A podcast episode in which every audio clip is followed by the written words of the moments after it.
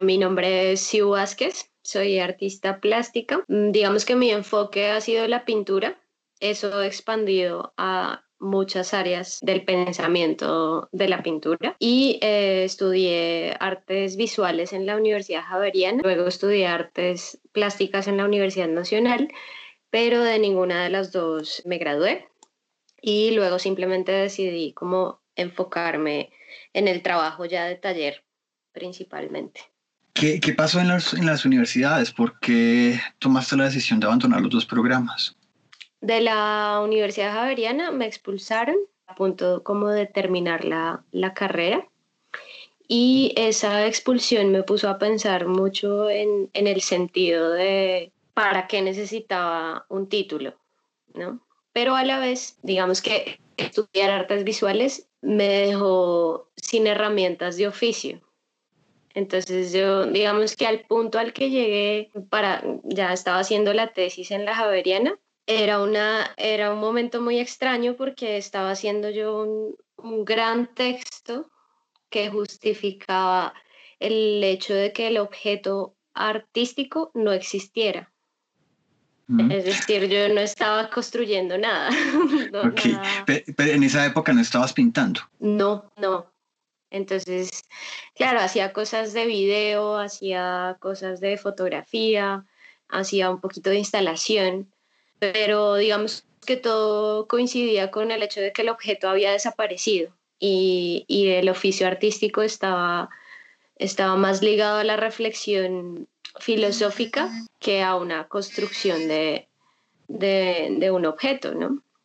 Entonces, bueno, pasa eso y luego estudié un poco de teatro, bueno, algunas cosas, trabajé en video, etcétera y encontré como la necesidad de tener un título universitario y ahí fue la intención como de entrar a la, a la Universidad Nacional, más por homologar materias que por, sí, como que por estudiar la carrera. ¿No? En ese, en ese lapso de tiempo encontré entonces el oficio, porque pues la carrera en la, en la nacional obviamente era mucho más ligada al oficio tradicionalmente y entonces ahí aparece la, la pintura. Y pues me enamoré profundamente del oficio. Entonces luego yo, digamos que la deserción a la, a la, a la nacional sí se da con toda la, como la decisión y la autonomía y conciencia, mmm, más por, porque ya era claro un oficio, ¿no? Entonces ahí simplemente estaba perdiendo mucho tiempo en, en estudiar cosas que pues ya había estudiado en la Javeriana y, y que lo evidente era, era formar un taller de pintura, un, una disciplina también con el oficio.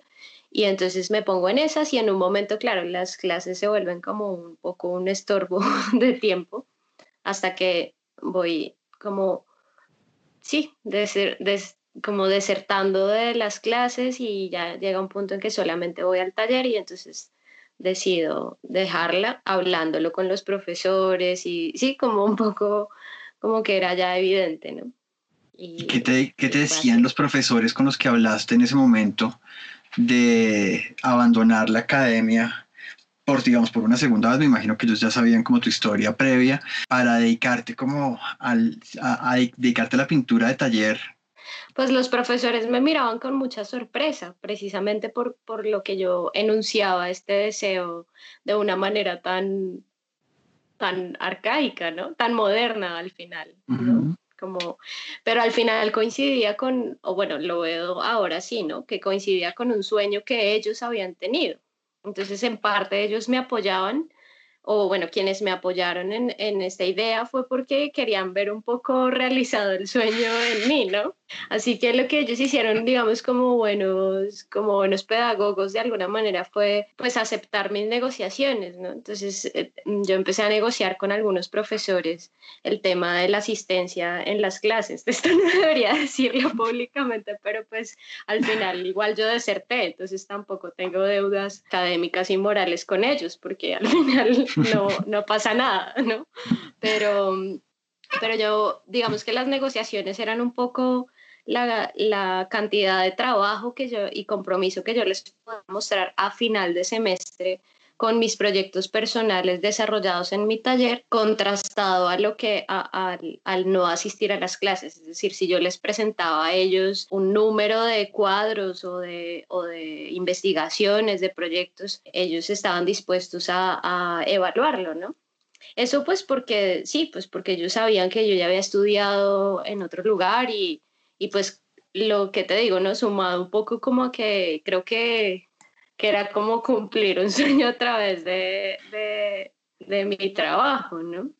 Entonces así pasó. También ellos me dijeron, hazlo un semestre, ¿no? Pruébalo un semestre o, y luego del semestre nos dices qué pasó y si acaso pues regresas, ¿no? Y pues lo que pasó fue que me fui un semestre y se me pasaron dos semestres.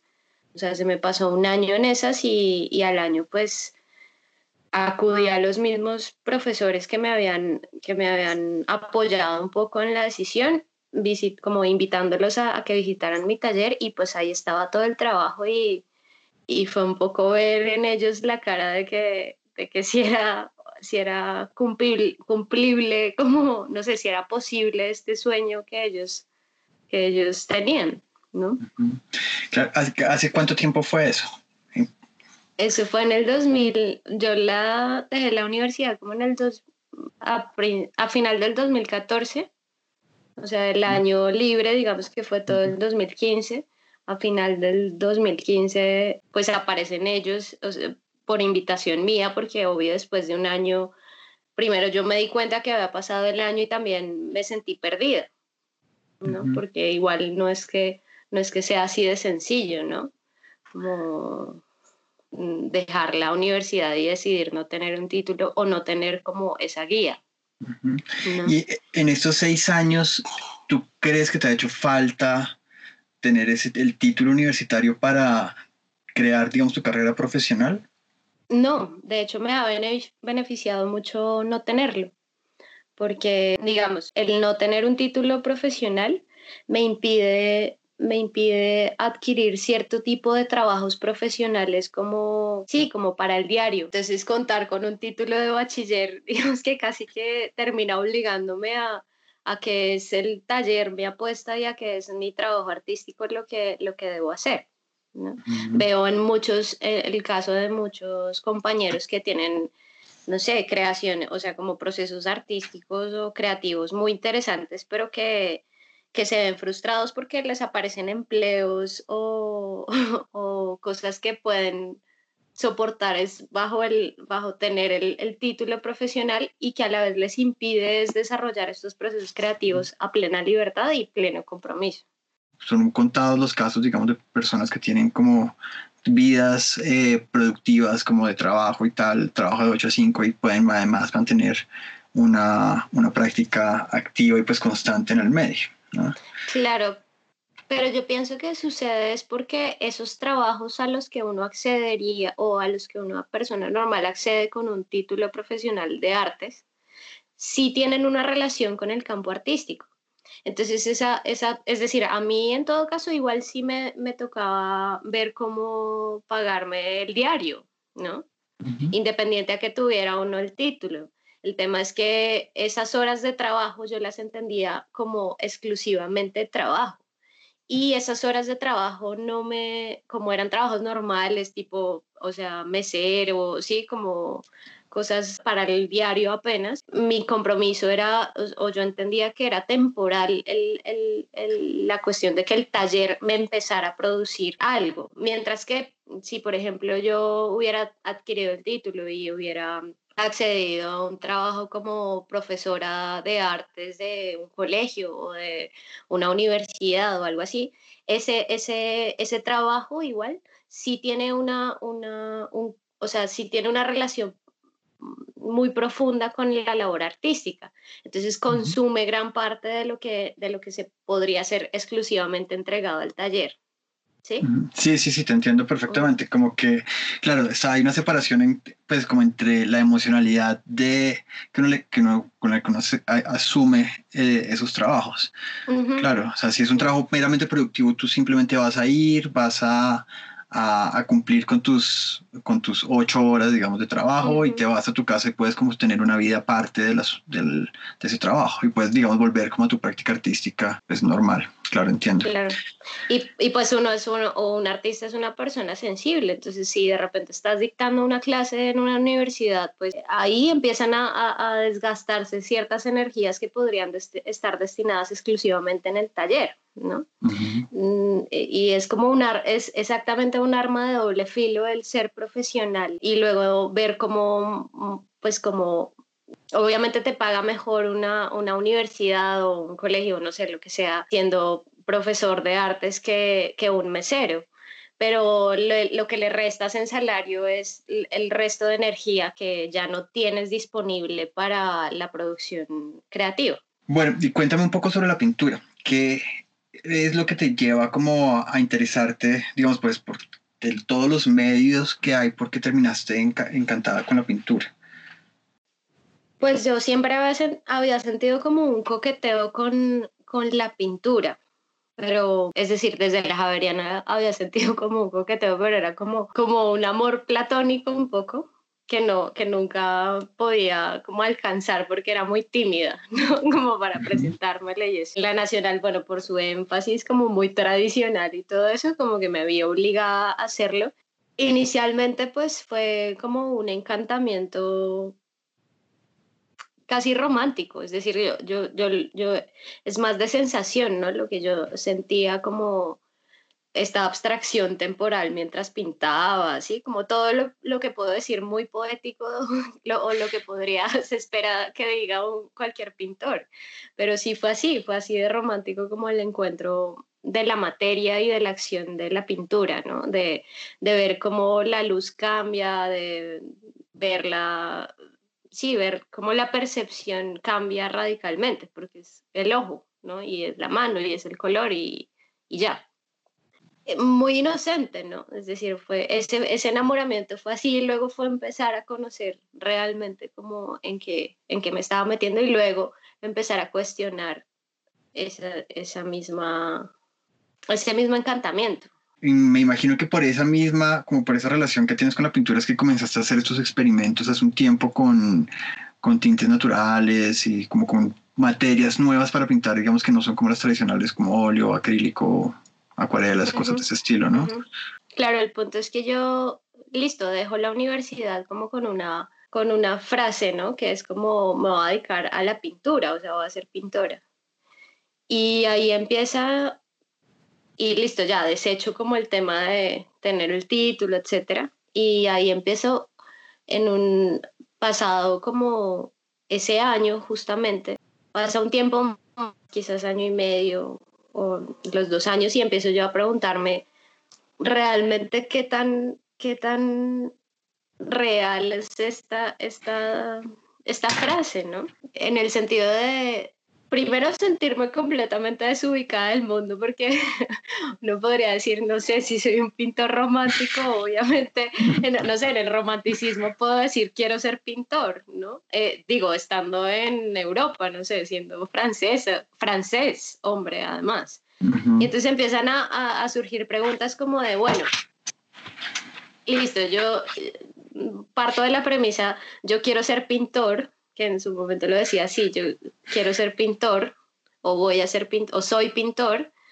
pero no solamente soy pintor, sino que soy, primero soy mujer, segundo soy latinoamericana, tercero la herencia de la pintura al óleo, digamos que fue el gran enamoramiento, pues proviene de una, de una tradición occidental puramente y pues al ser latinoamericana esto se ve como con ciertas interferencias. Y cuarto, pues vivo en Bogotá y yo además soy de provincia, ni siquiera soy bogotana, así como, bueno, hablo como bogotana, pero al final ni siquiera, sí, como entonces, claro, todas estas contradicciones fue como, no, pero un momento. Entonces ahí empieza una investigación acerca de alrededor de todas estas preguntas. Entonces, una es si no es el óleo, es decir, si el óleo viene como tradición occidental, entonces, ¿qué otros materiales puedo usar?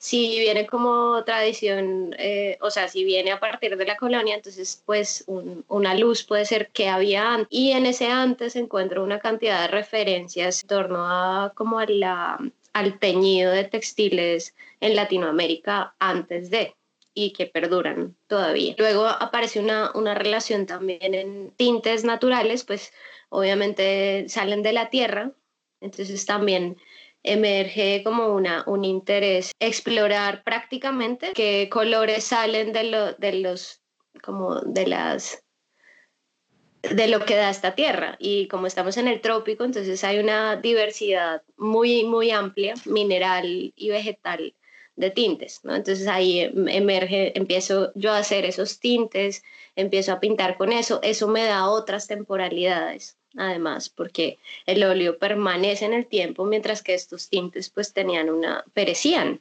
¿no? Empiezo a encontrar eh, esas respuestas, ¿no? Como de, ¿qué sería entonces, a qué me refiero con esto de ser pintor? Eh, es que todavía me cuesta, ¿no? Hacer, hacer pintora siendo mujer joven latinoamericana. Y es, esto no perece, esto es muy diverso, o sea, en tiene una paleta de colores muy amplia, pero que cambia, que no permanece y que no domina. Claro, de alguna manera estás redefiniendo como el campo de la pintura para lo que para digamos para tu práctica. lo que estás haciendo a, a, través de esa investigación con estos nuevos materiales es como encontrar ese lugar de la pintura, digamos, en tu contexto, en tu vida y en tus intereses. Sí, es, es un poco extraño porque actualmente, digamos, me encuentro en un punto en que, en que yo sigo pintando al óleo, ¿sí? Como, eh, porque pareciera que todas estas preguntas que fueron acerca de la pintura, en realidad no son acerca de la pintura, sino acerca de mi identidad, ¿no? Y no mía, sino una identidad, ¿no? Es decir, no, no biográfica, sino una identidad puntual, ¿no? Y las preguntas de la pintura pues se me siguen resolviendo es a través del óleo. La pintura igual como campo sigue siendo una, un área eh, creada desde el óleo, desde Occidente, ¿no? Entonces ahora yo estoy a través de estas medio como caminos de respuesta que encuentro en estas preguntas de identidad y cómo sería ser un pintor así, ¿sí? Como, cómo es eso de, empiezo a, a relacionarme con temas de eso, ¿no? Como de cuestionar los tintes, luego cuestionar la, la, el soporte, ¿no? Que sería la tela, y entonces empieza toda una gran investigación en la que me encuentro ahora, que es acerca de los textiles y si bien yo me había fijado en los teñidos de textiles como latinoamericanos precolombinos, entonces ahora está un poco en eso, ¿no? Como la pintura antes entonces de la colonia también se lee es como un aplique, ¿no? Un aplique sobre las piedras, en el caso de petroglifos, un aplique sobre la cerámica, en el, pero son apliques, nunca es la gran pintura, ¿no? Y el tema es que es que uno al, al, ser mezcla de estas dos, entonces tiene que encontrar un punto medio. Entonces, eh, son una cantidad de investigaciones prácticas al final. Pero buenísimo que además como que todo, eh, todo termine volviendo como a la pintura, digamos, tradicional que nosotros conocemos, ¿no? O sea, no es que, no, yo, o sea, lo, como estoy viendo lo que nos estás contando, no es como que tú te vayas atrás a hacer una investigación para coger y solamente como aprender de esto y después aplicarlo totalmente a tu obra y cambiar, decir como, ¿sabe qué? Yo dejo el óleo, yo, me, yo soy una persona totalmente descolonizada, ¿no? Eh, no. Así al carajo la tradición europea. Yo voy a pintar solo con, con tierritas y, y, con fruticas de mi, de mi, de mi país, ¿no? No, sino como que lo que creo que me parece más valioso es que lo que tú haces es como ir hacia atrás, hacer estas investigaciones, aprender de esto y después coger y de alguna manera como traer eso al otro lado, como a la otra tradición y comenzar como a hacer mezclas entre las dos, que ahí es donde comienza, digamos, a aparecer como lo interesante de tu trabajo. Sí, y técnicamente, digamos, en el, en el punto en el que estoy, es que estoy básicamente tejiendo mis propios lienzos y así como hay partes que están siendo nada más tejidas y teñidas ¿sí? Hay partes en que estoy eh, en que estoy tejiendo de la manera más parecida al, a, un textil, a un textil industrial y luego preparándolo, sí, como preparando la superficie y luego pintando en el óleo en la misma pieza, ¿no? Y es que no descarto ninguno de las dos cosas porque sería hacerme trampa en esta pregunta de identidad al final, ¿no? Cuéntame un poco sobre los temas que normalmente tratas en, en, tus, en tus obras, en tus cuadros. Es como, ¿sientes que hay como alguna, algún hilo, digamos, temático, pues más, digamos, aparte como de la misma pintura, sino como ya como en términos de contenido de las piezas, ¿sientes que hay algún hilo conductor entre las cosas que has hecho últimamente? Sí, pues yo siento que la pintura está ligada a lo que, a lo que uno ve, ¿no? Y lo que uno ve es paisaje, por más pequeño que sea, es paisaje. Eh, es decir, un bodegón es igual de paisaje a una pantalla, ¿sí? Como es, una pantalla es igual de paisaje a, a, un bodegón, ¿sí? Como al final es lo que uno ve, ¿no? Y lo que lo rodea a uno y donde uno habita, ¿no? Entonces, siempre, digamos que he estado como a, a través de esta pregunta de la identidad, pues obviamente estoy siempre indagando el lugar en el que, en el que me encuentro y por ende el territorio. Entonces el paisaje y el territorio han sido temas recurrentes dentro de, de, la pintura en general y pues en específico en mi trabajo ya como, digamos, lo anuncio, ¿no? Como que es paisaje y es pintura de paisaje visto de diferentes maneras, pero ese es el tema. ¿Cómo entra ahí entre ese asunto del paisaje, esto que hiciste en Italia con Miltos Manetas hace ya tal vez dos años, fue esto? ¿Un año y medio? Sí, de dos años, sí. Bueno, el tema es que él, él vio una exposición que hice en la Valenzuela, mm, donde mostraba un poco como este resultado de las de, como de, de, la experimentación con tintas, donde yo hay tintas vegetales y minerales, donde yo estaba haciendo una reflexión acerca del territorio, porque si bien las, las tintas mm, yo las estaba haciendo a base de lo que salía de los productos agrícolas que salían de, de este territorio. Entonces, pues eh, sí, como que toda, toda la exposición giraba en torno a, a, una reflexión en eso y a que perecían, porque eran pues agua, goma arábiga y minerales y vegetales.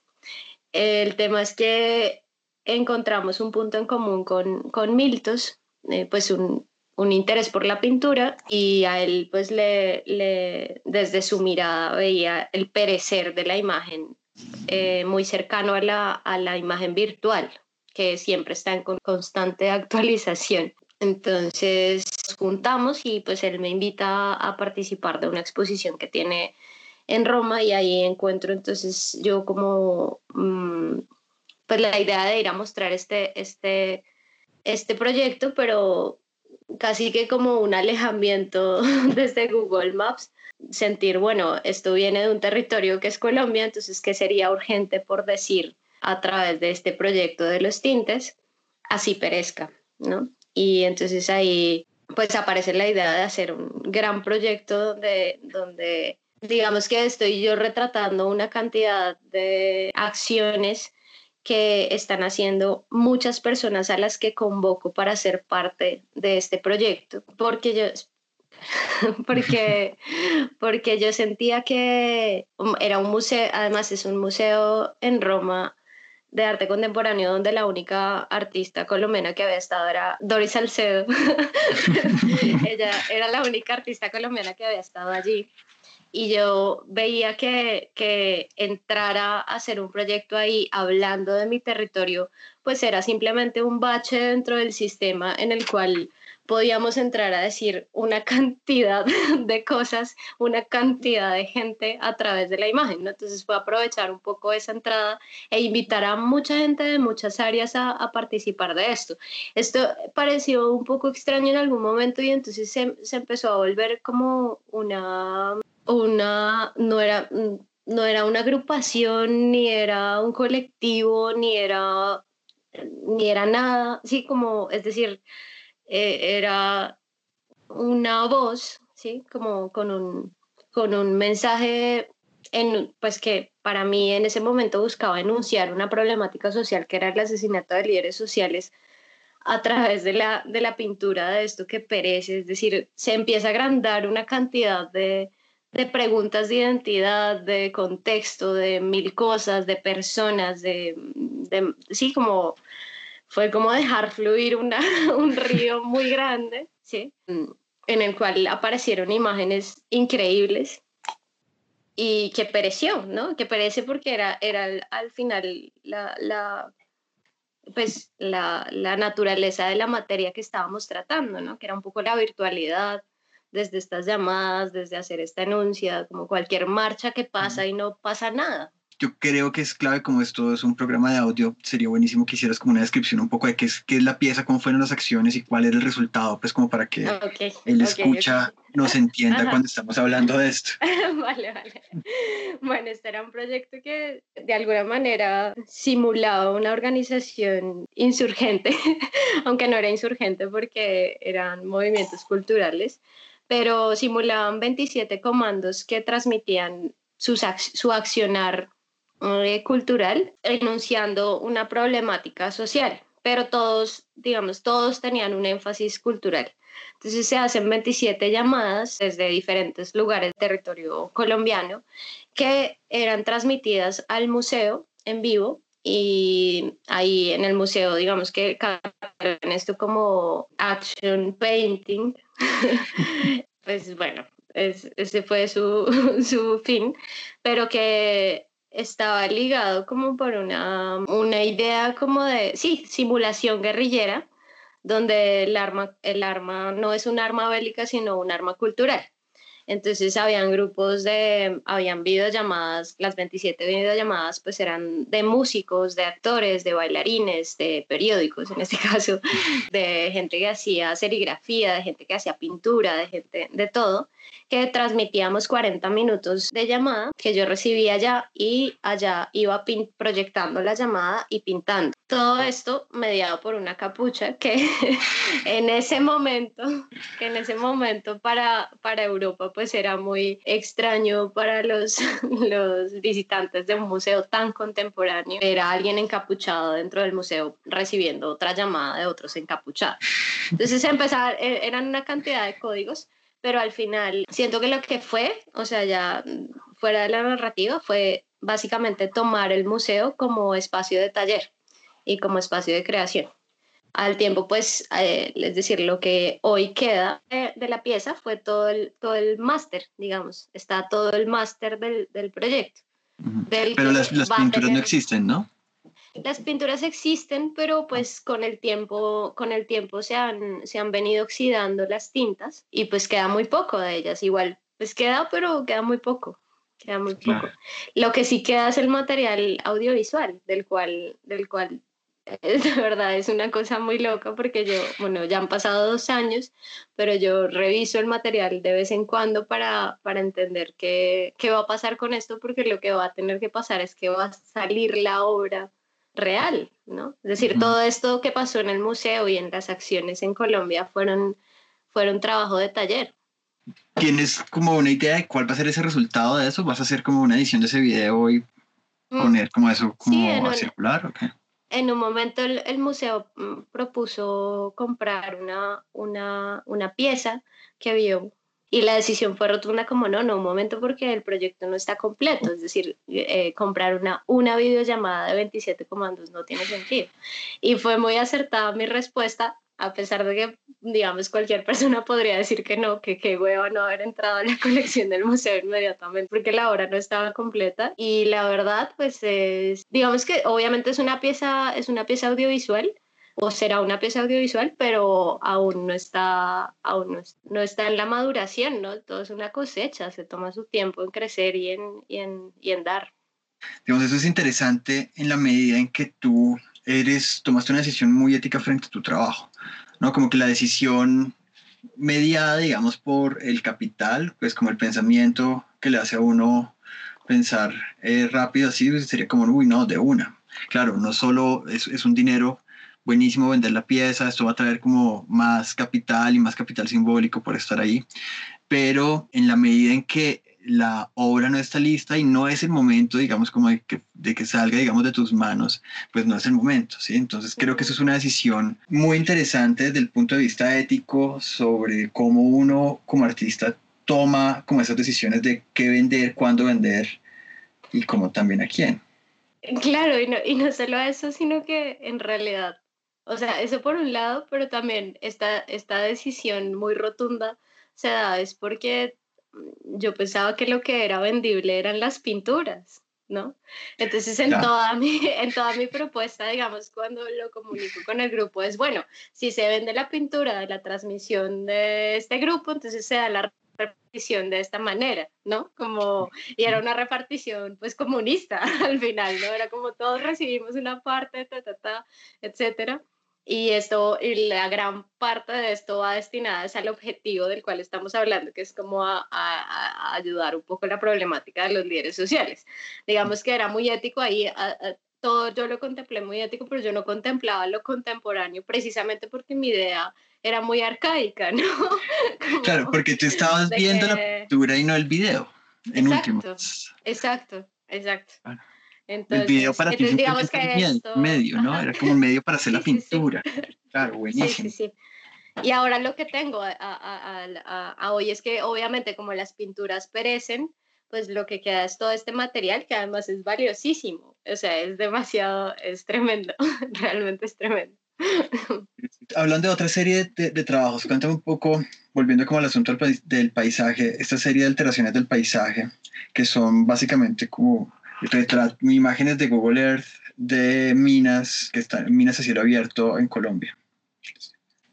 Digamos que, bueno, siempre igual he continuado pintando en óleo. En un momento como bajo la pregunta del paisaje, me encuentro como explorando Google Maps y por casualidad me choco como con, con Cerro Matoso, en Google Maps y pues esto desde un ojo ya muy intuitivo de la pintura y el color pues es increíble, o sea, es, es, hermosísimo, ¿no? Pero es una, una contradicción tremenda cuando uno empieza a entender que qué es, ¿no? Y, y, es decir, solo es hermoso desde, desde que lo ves a través de un satélite. Entonces, digamos que inicialmente fue muy intuitivo como de tipo, estar en el taller, ir en Google Maps y encontrar esa imagen y bueno, listo, tal, la pinto, ¿no?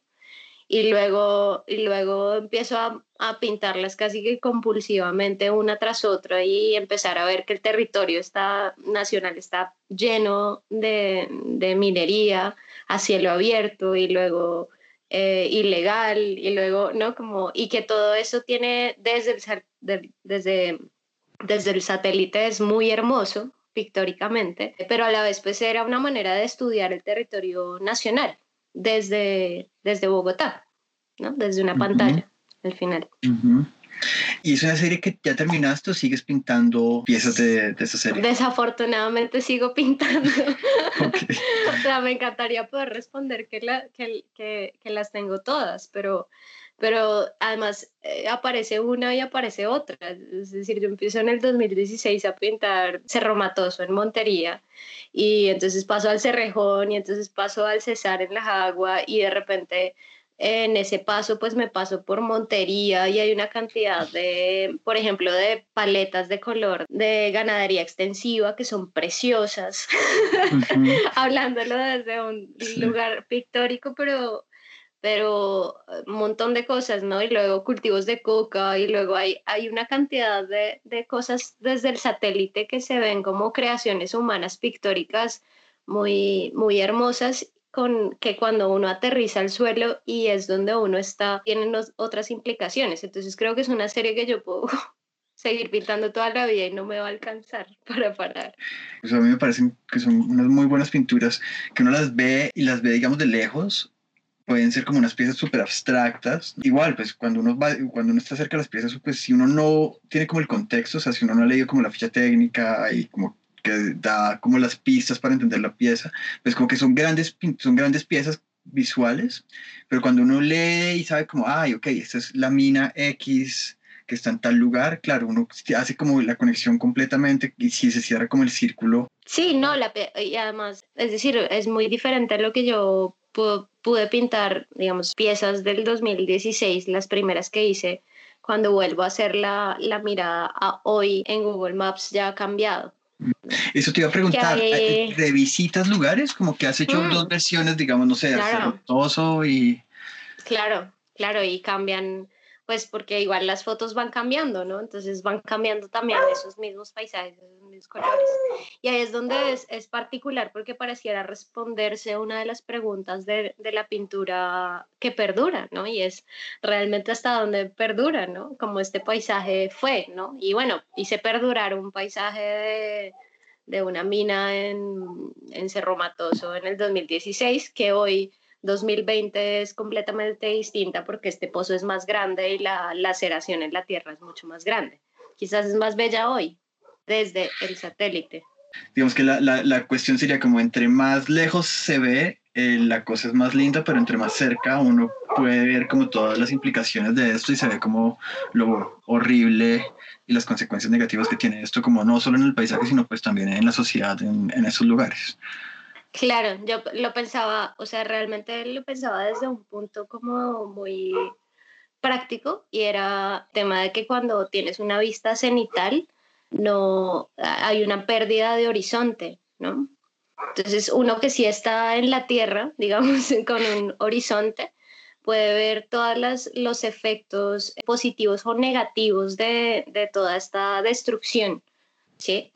Desde un punto cenital no los ves, entonces siempre, para siempre van a ser, van a ser pinturas hermosas. Y siempre, para siempre, desde un satélite, lo que haga la humanidad van a ser unos desastres hermosos, ¿sí?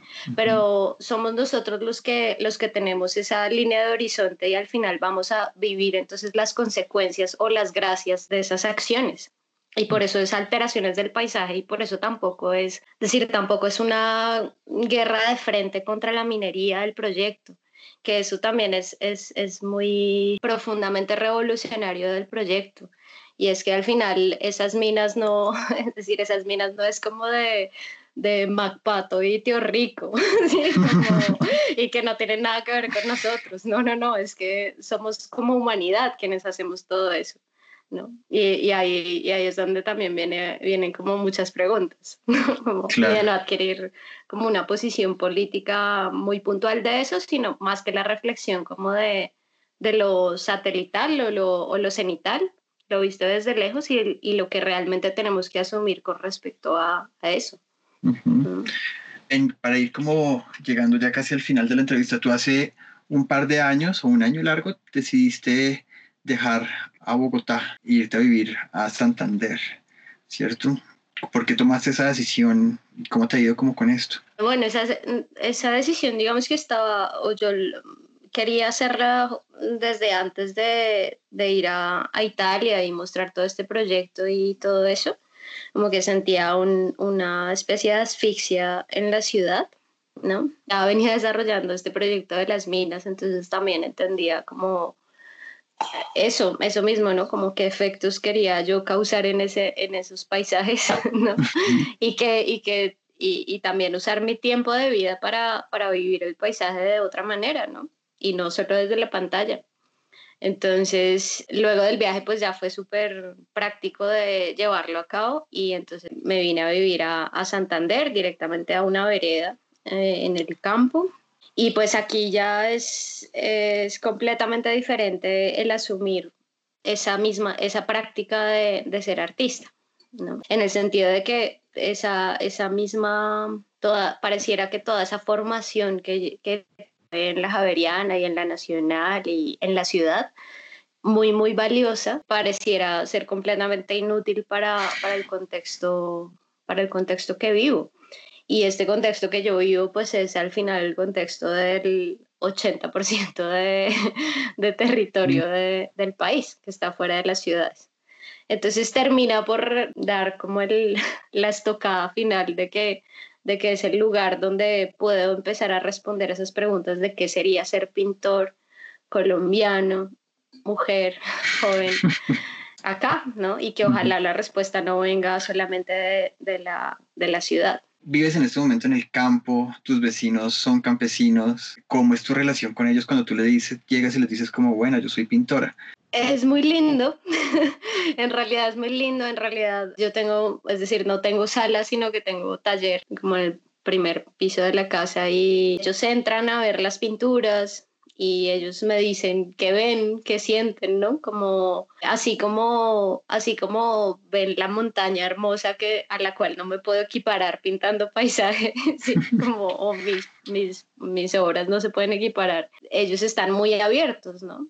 Porque también hay otra temporalidad.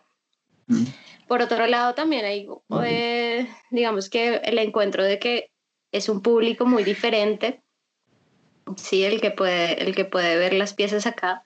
Y, pareciera, pues inconscientemente o ingenuamente, parece que yo hubiera hecho como un adiós al, al mercado o al circuito artístico de alguna manera.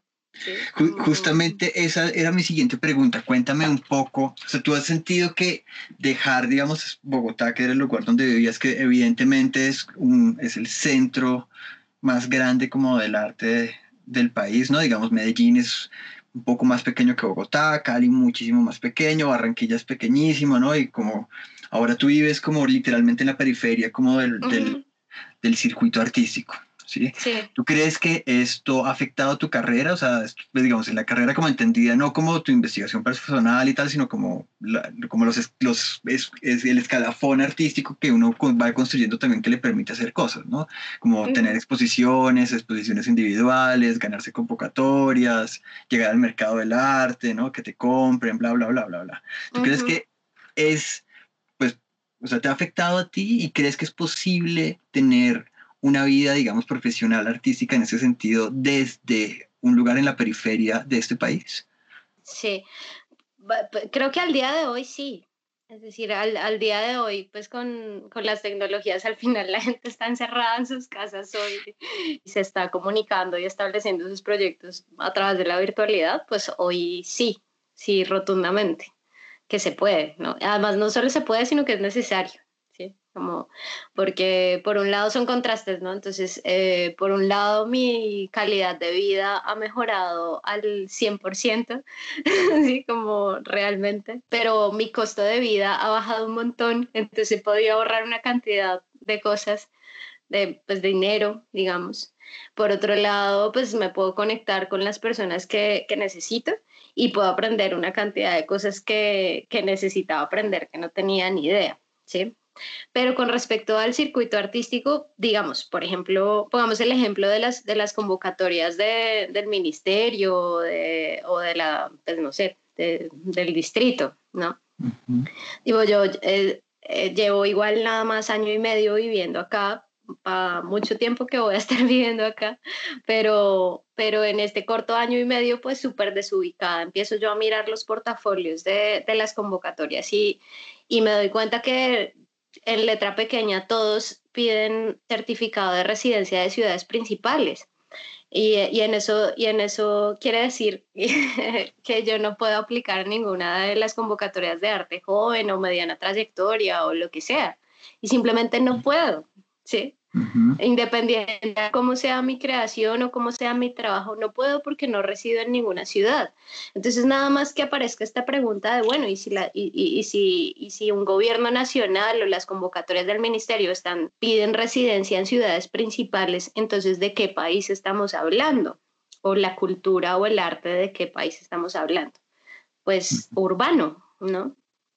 Entonces, entonces sí, parece que yo sí di un adiós a, ciertos, a ciertos campos. Pero bueno, es decir, eh, así como lo di el adiós a tener el, título profesional, pues puedo dar el adiós a las convocatorias mientras, mientras se abre esto, porque lo ideal es que, es que no tuviera que ser de ciudades, ¿no? Porque si no redundamos en las mismas ideas. Yo creo que es una buena reflexión como para el final comenzamos hablando de, de tu, digamos, tú alejándote como del sistema de la academia tradicional y como encontrando como un nuevo camino de investigación tuyo, digamos, pues como con tus intereses y tus propias reglas. Y creo que estamos terminando hablando como del mismo asunto, es la misma manera como de proceder, pero pues que de hecho está muy totalmente ligado pues a, la, a tu investigación también de la pintura y el paisaje, pero digamos esta vez como que afecta un poco tu carrera y tu vida cotidiana, ¿no? Como que es ese alejarse de la, de la ciudad irse directamente al paisaje y, comenzar como a asumir como esa investigación ya en el cuerpo mismo, ¿no? Como en la vida, en tu vida propia, ¿no? Creo que es así por lo menos como que yo leo un poco como un poco lo que nos has, nos has contado.